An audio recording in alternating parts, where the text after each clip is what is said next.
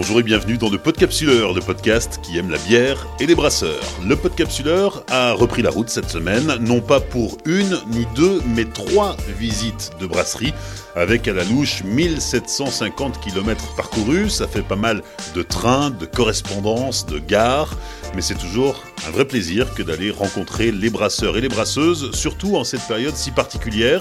Et si ça peut vous rassurer, la Covid-19 n'a strictement aucun effet sur leur passion et sur leur détermination à nous offrir des produits de qualité. Saison 4, épisode 2, Anne-Laure Peloupraillé, brasserie de la Loire à Saint-Just-Saint-Rambert. La Brasserie de la Loire, c'est une jolie brasserie de taille moyenne fondée en 2003 par Anne-Laure Pelou-Praillé et son mari. En 2019, comme en 2020, elle a produit 2000 hectos avec une dizaine de recettes dans sa gamme. Cette année, la brasserie fête sa majorité, 18 ans d'activité, et fait figure de pionnière dans le paysage brassicole ligérien qui n'avait à l'époque rien à voir avec ce qu'il est aujourd'hui. J'ai pu visiter la Brasserie de la Loire l'été dernier entre deux confinements avec Anne-Laure comme guide. Bonjour, je suis Anne-Laure de la Brasserie de la Loire. J'ai créé la brasserie en décembre 2003. Donc je suis un ancien brasseur. Pourquoi ancien? Bah, Je suis pas toute jeune dans le métier de la bière quand même, mais je suis pas toute vieille non plus. Hein. Une brasseur avec un brasseur avec euh, un petit peu d'expérience alors plutôt. On dit un brasseur ou une brasseuse? On dit pas une brasseuse, j'aime pas ça. Non, enfin, vous faites bien ce que vous voulez. Hein. Et les filles, si vous voulez vous appeler les brasseuses, ça me pose zéro problème. Mais moi, j'ai commencé en me disant que j'étais brasseur, donc je reste brasseur. Alors, on peut mettre un E, mais voilà, ça me gêne pas d'avoir une formation euh, avec un nom masculin, pas du tout. La bière, pour toi, Anne-Laure, c'est une deuxième, voire même une, une troisième vie. Tu as fait des études scientifiques, tu as été euh, chercheur au CNRS, ensuite tu as enseigné avant de devenir brasseur. En fait, j'ai toujours cherché ce que j'allais pouvoir faire. Donc, je suis toujours restée chercheur, j'ai l'impression, et encore maintenant, je cherche beaucoup, en fait. Mais euh, ouais, ouais, c'était un chemin de vie. Alors, chercheur, ça a duré peu de temps, hein, deux ans.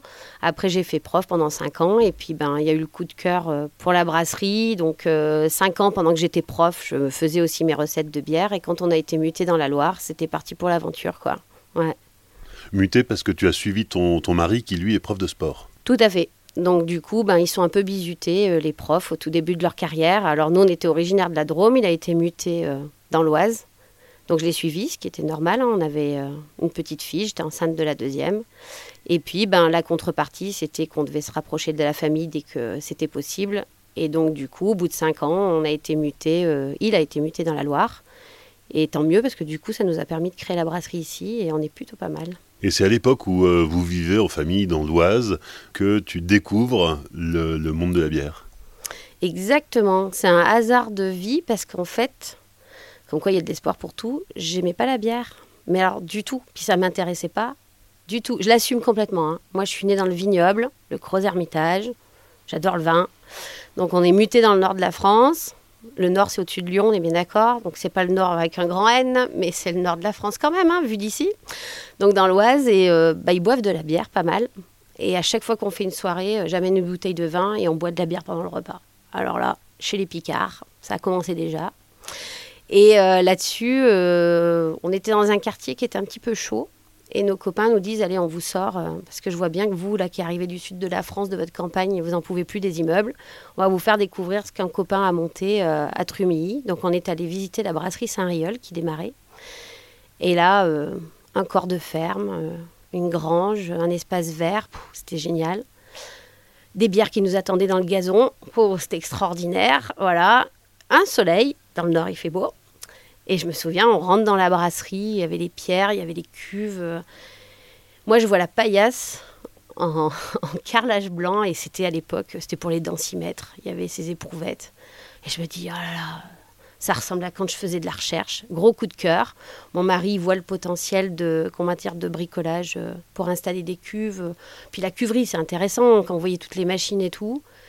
On se dit rien, on fait la visite. Et quand on s'assoit dans la voiture, on se dit, il y a un truc là. On a touché quelque chose. Le week-end d'après, j'ai un peu honte, mais il faut bien dire c'est démarrage. Hein. J'ai acheté l'orge que j'ai mouillé dans ma cuisine euh, sur un torchon que j'ai laissé euh, germer, que j'ai mis au four. J'ai brassé tant bien que mal, parce qu'à l'époque, Internet, c'est quand on appelait, ça faisait et là tu disais, il y a une photo, raccroche, raccroche, parce qu'on avait, 100, je crois que c'était 100 francs l'heure ou un truc comme ça. Il fallait pas griller le Internet, c'était pas illimité, quoi. Donc j'ai dit, bah c'est pas grave, il m'a expliqué, grosso modo, on doit pouvoir trouver, je suis biochimiste. Oh, quelle erreur Donc j'avais fait moi-même le maltage, j'avais acheté de la levure de boulanger, oh l'horreur Et là j'ai fait de la bière, c'était juste immonde. J'ai fait exploser toutes les bouteilles. Et c'est ce jour-là où on a quand même mis. Alors l'avantage, c'est qu'en fait, on avait créé notre matériel. Donc j'avais acheté une cocotte minute, on avait pris un plat à tarte qu'on avait percé avec des perceuses pour faire le filtre. J'avais une autre cocotte minute qu'on avait percée, qu'on avait mis un robinet de plomberie pour pouvoir faire la cuve de chauffe et puis euh, voilà filtrer, etc. Donc avec mes deux cocottes, un serpentin euh, où on avait acheté du le rouleau là de, serpentin en, en cuivre là sur lequel on avait mis des embouts tant bien que mal, etc.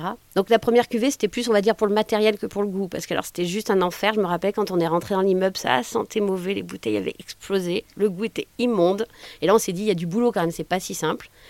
Et à partir de là, on est allé visiter des brasseries en Belgique en premier, parce que c'est là où on trouvait plus facilement. Et puis après, d'autres brasseries en France, mais ça démarrait juste. Hein. On avait visité à l'époque la, sur le site de la CETA, CETA à, la à Morlaix, la Coref. Et ça faisait pas très longtemps qu'ils avaient ouvert. Et voilà, et, euh, et on a vraiment appris, j'ai appris en tout cas, à brasser moi sur le, en apprenant des autres, en regardant, en observant, parce qu'à l'époque, hein, Internet, les livres, tout ça, ça y était pas.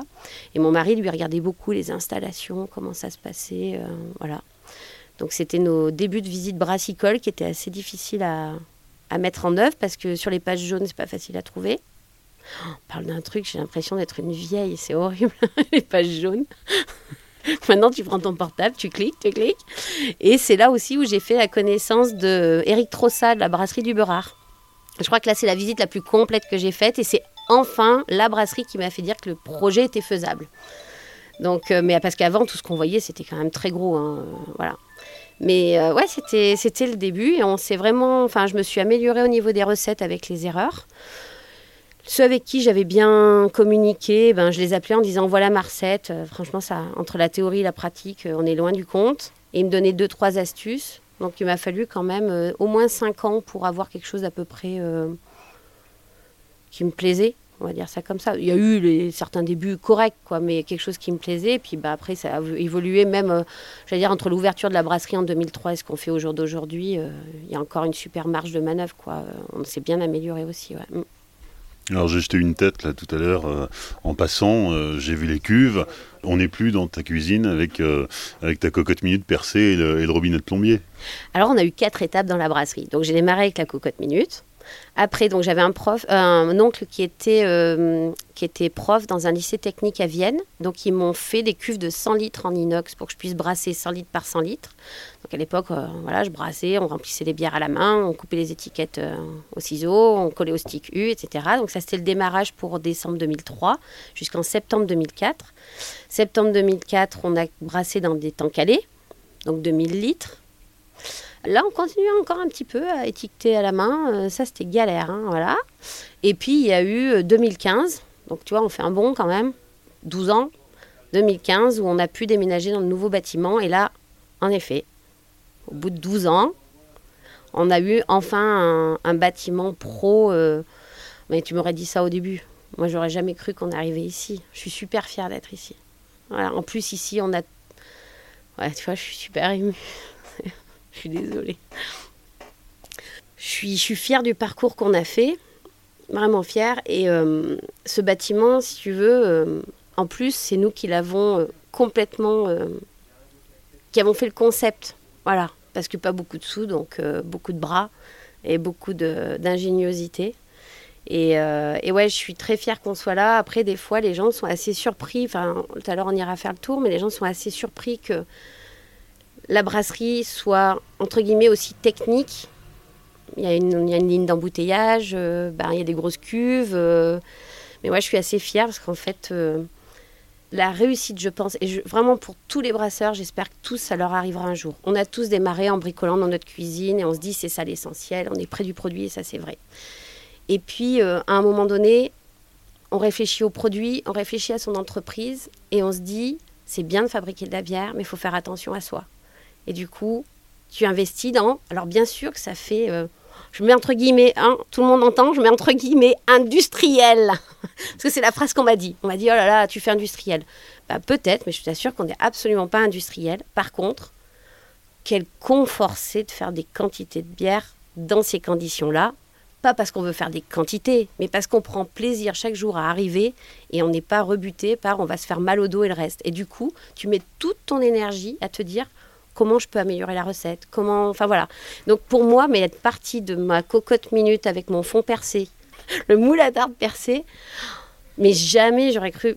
D'ailleurs, c'était pas un plan, c'est arrivé petit à petit. On a monté les marches les unes après les autres. C'était pas de se dire on veut une grosse brasserie. C'est bah, il fallait faire un peu plus, il fallait investir un peu plus, un peu plus.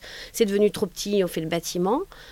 Et là, waouh, moi je, suis admirative, pas parce que c'est moi, mais euh, ouais, j'aurais jamais cru qu'on arriverait jusque-là. Et je, vraiment, je souhaite à tous les brasseurs de connaître ça. C'est beau de pouvoir être fier de son métier, quoi. Aujourd'hui, la brasserie de la Loire, c'est 2000 euh, hectolitres euh, produits en 2019. Voilà, c'est une belle, euh, une belle ascension, une belle progression. Tu as atteint un rythme de croisière? Oui, grosso modo, maintenant on n'a plus trop de marge de manœuvre pour. on a bien sûr qu'il y a toujours un petit peu des nouveaux clients, mais on, a, on, c'est pas un objectif en soi. C'est-à-dire que j'ai pas envie de croître à tout va. De toute façon, le bâtiment nous arrête. Hein. Les quatre murs font que là, on est quand même un petit peu sur nos limites de, production. Ce qui nous pousse, c'est pas forcément la quantité, mais du coup, ça amène des nouveaux clients. C'est plutôt euh, comment on fait potentiellement tout le temps pour s'améliorer? C'est une question de tous les jours. Ça nous pose plus de soucis de savoir comment s'améliorer de pas être satisfait toujours de ce que tu fais à 100%, plutôt que de se dire on va aller dehors, on va trouver des nouveaux clients. Et du coup, nous, les clients, c'est pas prétentieux, mais c'est vrai, hein, les gens, ils, nous appellent en nous disant on a entendu parler de vous, euh, voilà. Et du coup, on a toujours un peu plus, mais euh, nous, une croissance de, de, 5 ou 10% ça me suffit amplement. Ah, cette année, on les aura pas, hein, mais, euh, mais, c'est pas grave. Mais ce que je veux dire, c'est pas pas la course au développement, vraiment pas, vraiment pas. Donc moi là, je trouve qu'on est bien. Même l'équipe, tu vois, c'est une équipe qui est soudée. On est on est là. Enfin, c'est pas facile aussi de vivre à plusieurs dans une entreprise. Quand l'équilibre il est là, c'est compliqué de te dire à toujours plus, faire rentrer des nouvelles personnes, ça tourne, etc. Non, 2000, moi j'aime bien. Aujourd'hui, Brasserie de la Loire, c'est une équipe de 5 salariés, plus toi C'est une équipe assez euh, variée, on va dire ça comme ça. Chacun a son poste, mais chacun peut aller euh, aider tout le monde.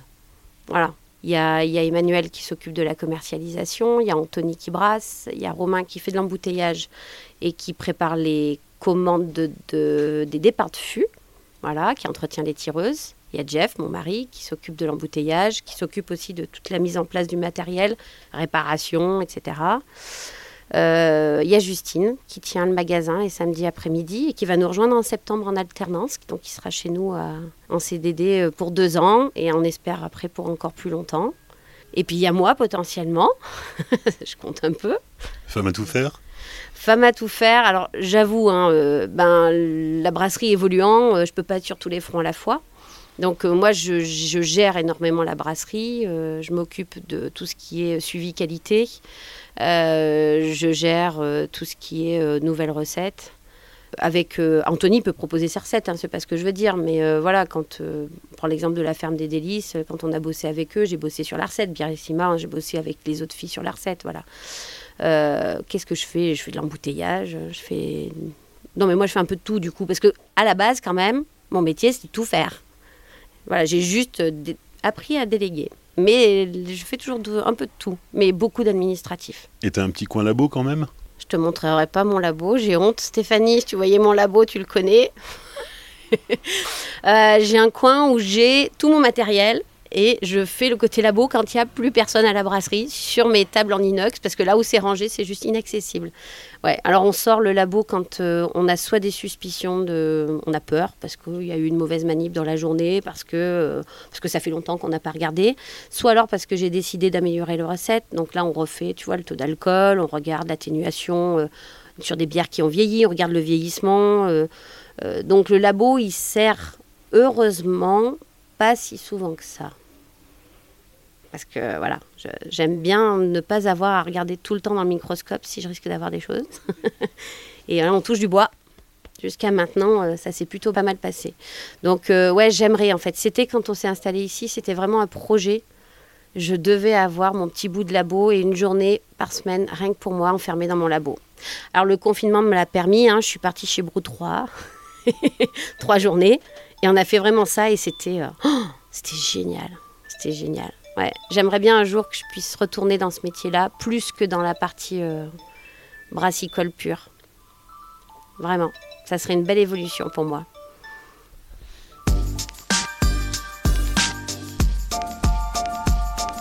On a quitté le bureau, on a grimpé un étage et on est ici dans l'espace de stockage des céréales avec euh, le moulin, le concasseur.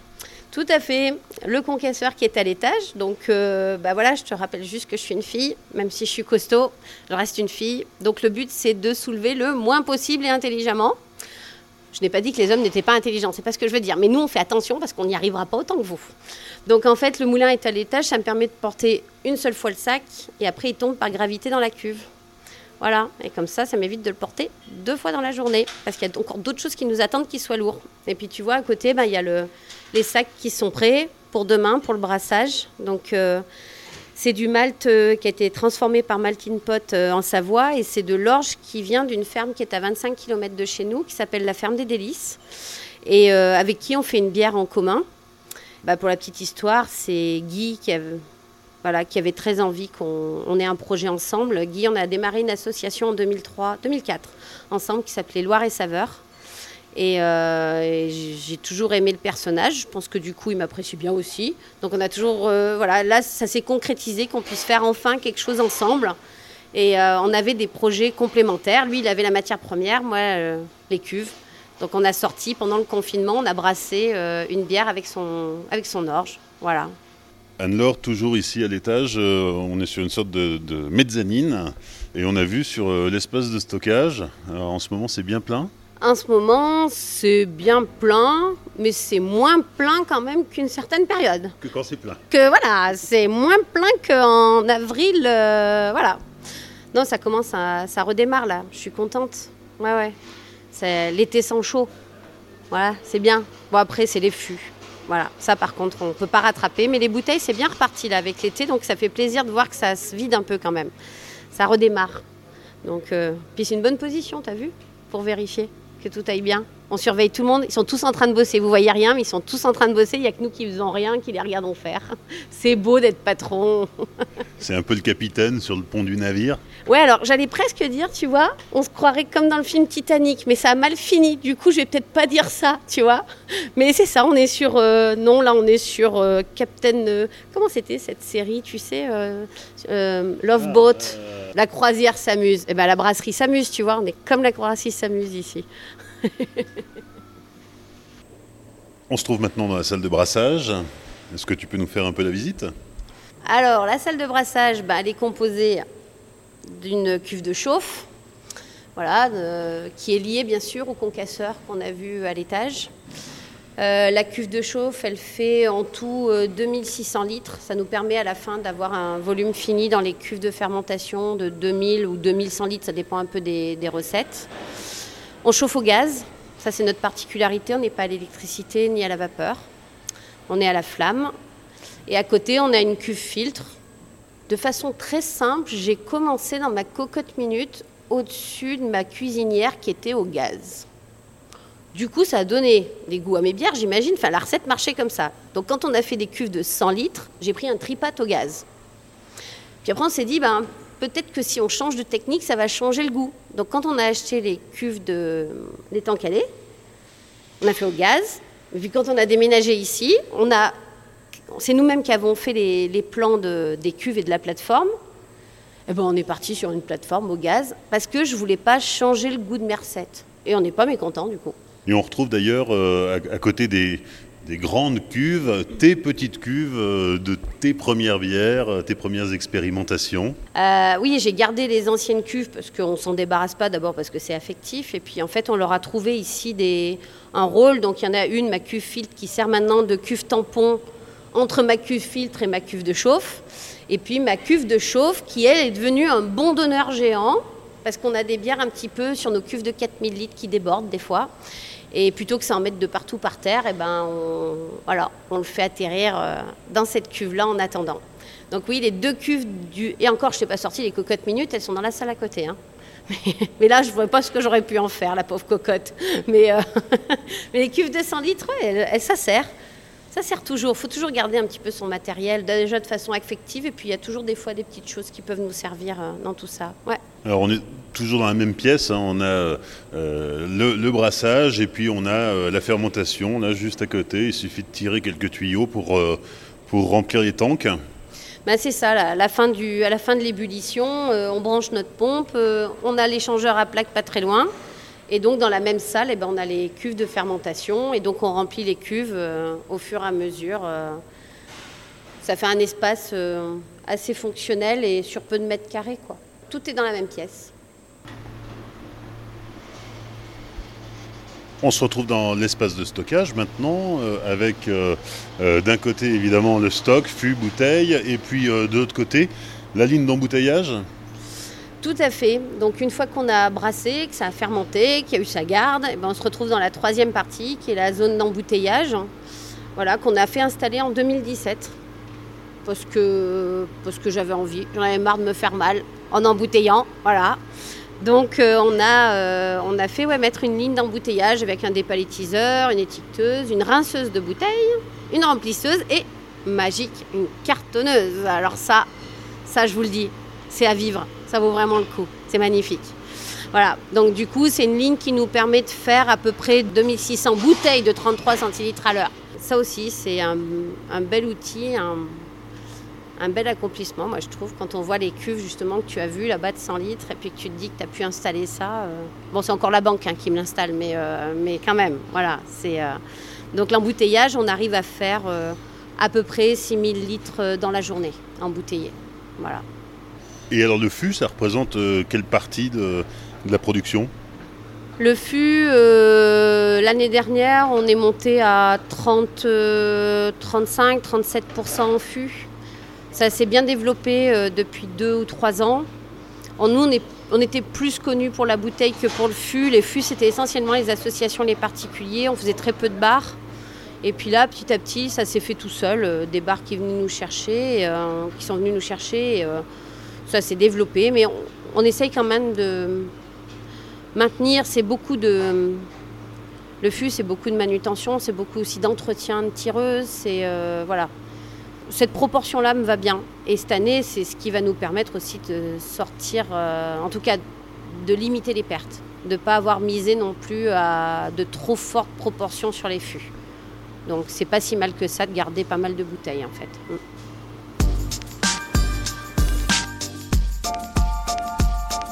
Les cinq dernières minutes avec euh, la dégustation. Anne-Laure, qu'est-ce que tu nous proposes? Alors, vu la chaleur extérieure, je propose de commencer par une blanche.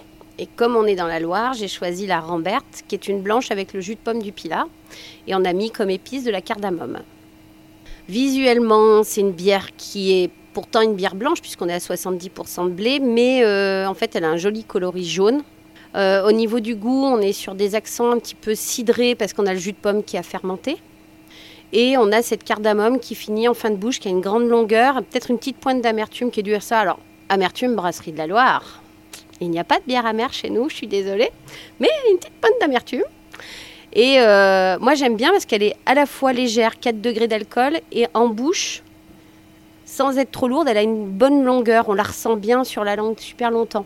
En fait, j'aime les bières de, façon globale, honnêtement, j'aime les bières de dégustation. C'est-à-dire que je bois pas de la bière pour me rafraîchir ou pour boire un coup, j'aime quand il y a de la longueur, quand il y a du goût et voire même des vagues. C'est-à-dire que tu as plusieurs ressentis, tu as une première vague qui t'amène telle saveur, après ça s'efface, ça en laisse ramener une autre.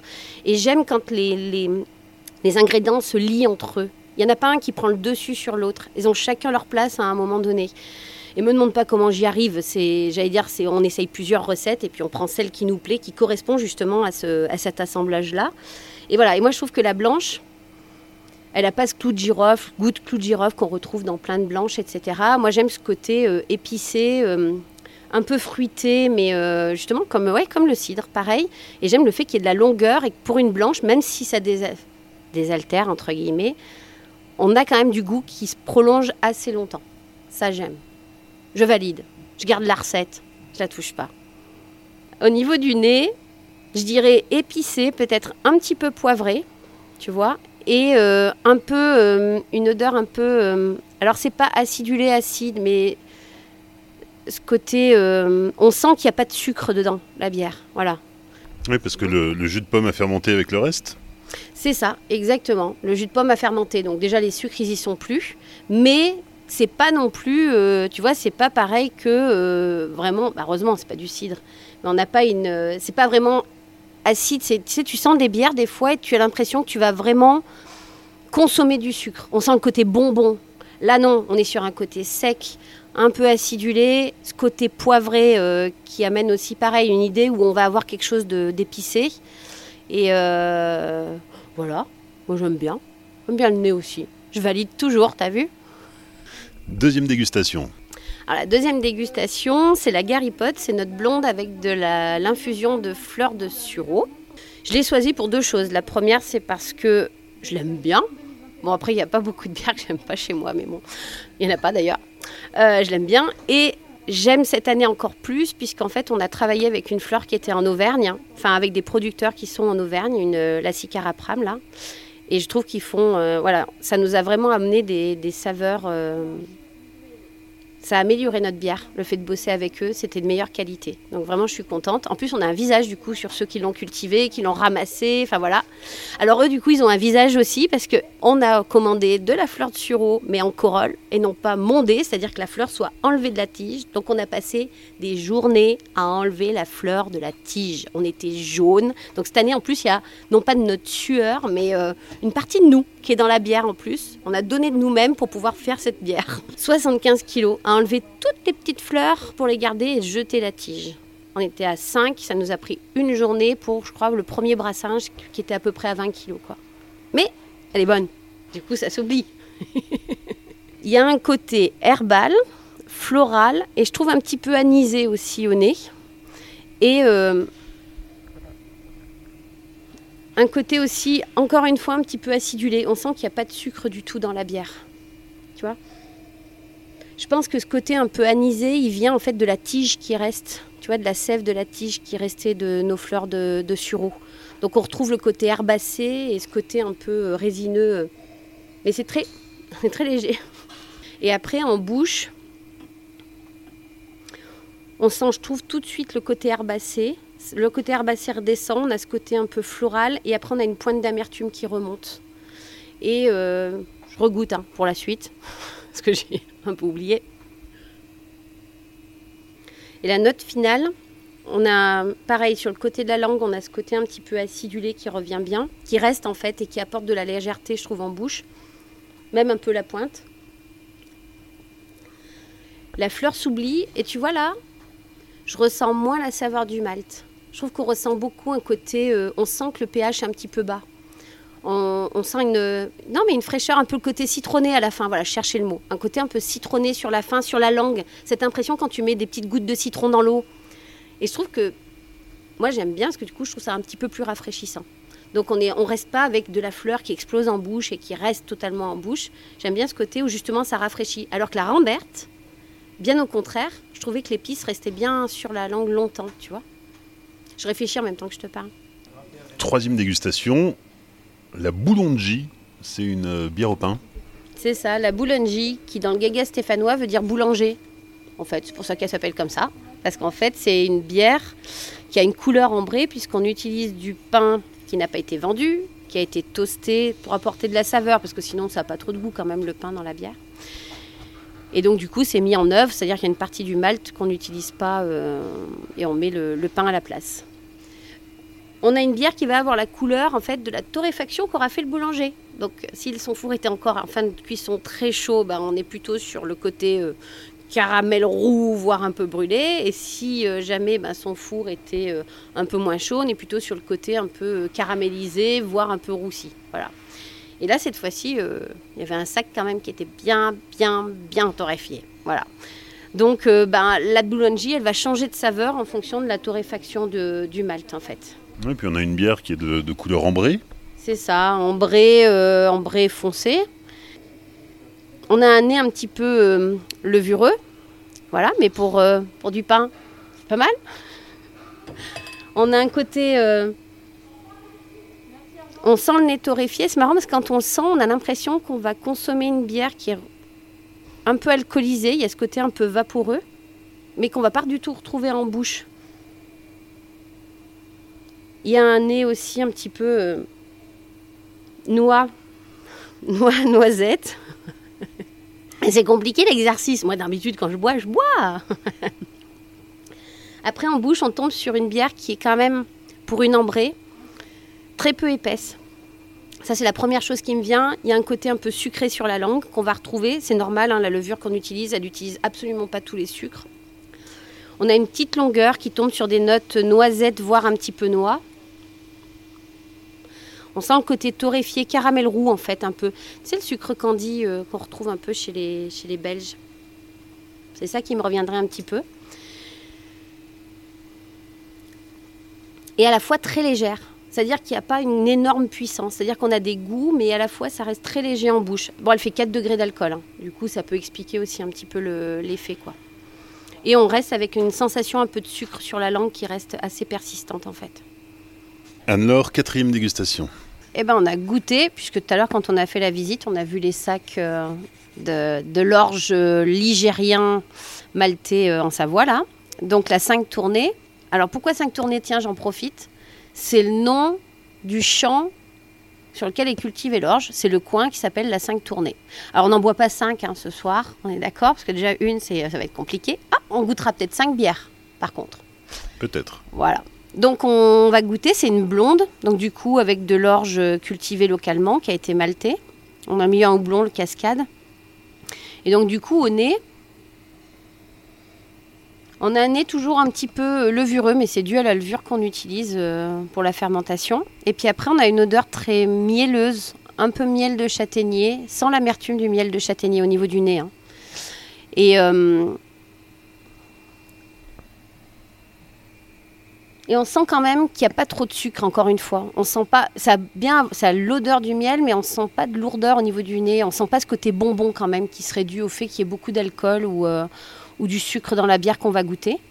Et quand on goûte, on a vraiment un goût de miel, là du coup, alors qu'il n'y en a pas du tout dedans. Donc il reste encore pas mal de sucre euh, lors de la fermentation qui est resté, hein, résiduel. On sent que c'est une bière légère, elle fait 5 degrés.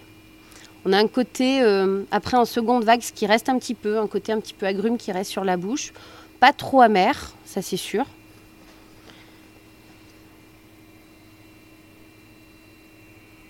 Et c'est une blonde qui est euh, plutôt légère en fait. Je veux dire, euh, ça tombe bien, on l'a sortie pour l'été, donc je vais pas dire bière de soif, mais en tout cas, elle a, elle a ce côté léger, ce côté léger en bouche. Elle n'est pas trop épaisse. Je valide encore. Valide bien même. Et je suis assez fière parce que c'est avec de l'orge locale. Donc euh, c'est assez agréable. Une petite pointe d'amertume, mais très léger d'ailleurs. Mm. On valide. Cinquième et dernière dégustation, l'ambré, dont tu es très fier. Je l'aime beaucoup surtout. Ouais, alors du coup, je suis assez contente de la boire, donc du coup, je peux dire que je suis fière, quoi. Ouais, ouais. Alors fière par rapport à moi, hein, on est bien d'accord, ça veut pas dire que les autres fassent pas bien, mais j'aime bien mon goût de mon ambré. Je peux pas dire pourquoi, c'est comme ça. Et donc du coup, en fait, au niveau du nez, on est vraiment sur un nez euh, caramel roux euh, un peu puissant et pas du tout euh, juste sucré, un peu torréfié. On a même un nez un petit peu, je trouve, noisette, pruneau sur ces teintes-là. Et après, quand tu la bois, je bois en même temps. Je trouve qu'il y a de la rondeur, mais pas trop de sucre. Il y a cette longueur, justement, caramel roux, noisette torréfiée.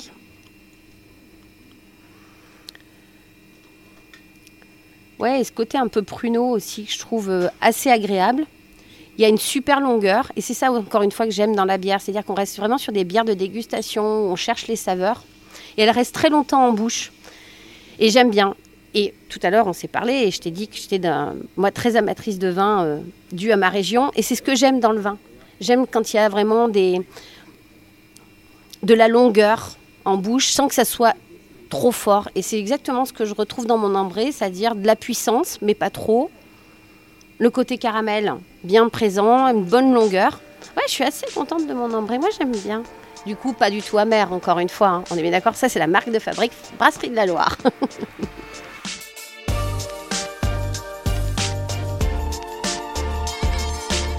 Merci à Anne-Laure Pelou-Praillet, dirigeante de la Brasserie de la Loire à Saint-Just-Saint-Rambert pour son accueil lors de l'enregistrement de cet épisode l'été dernier.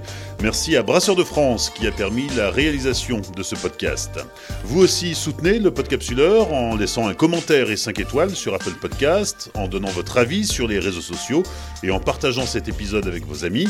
Sur les réseaux sociaux, justement, je vous invite à découvrir la Brasserie de la Loire en images. Rendez-vous sur Facebook, Twitter et Instagram. Et si vous souhaitez soutenir financièrement le Podcapsuleur, rendez-vous sur Tipeee. Dans 15 jours, nouvelle destination. Cette fois-ci, on monte à la capitale. D'ici là, souvenez-vous, l'abus d'alcool est dangereux pour la santé, alors savourez, mais sans forcer.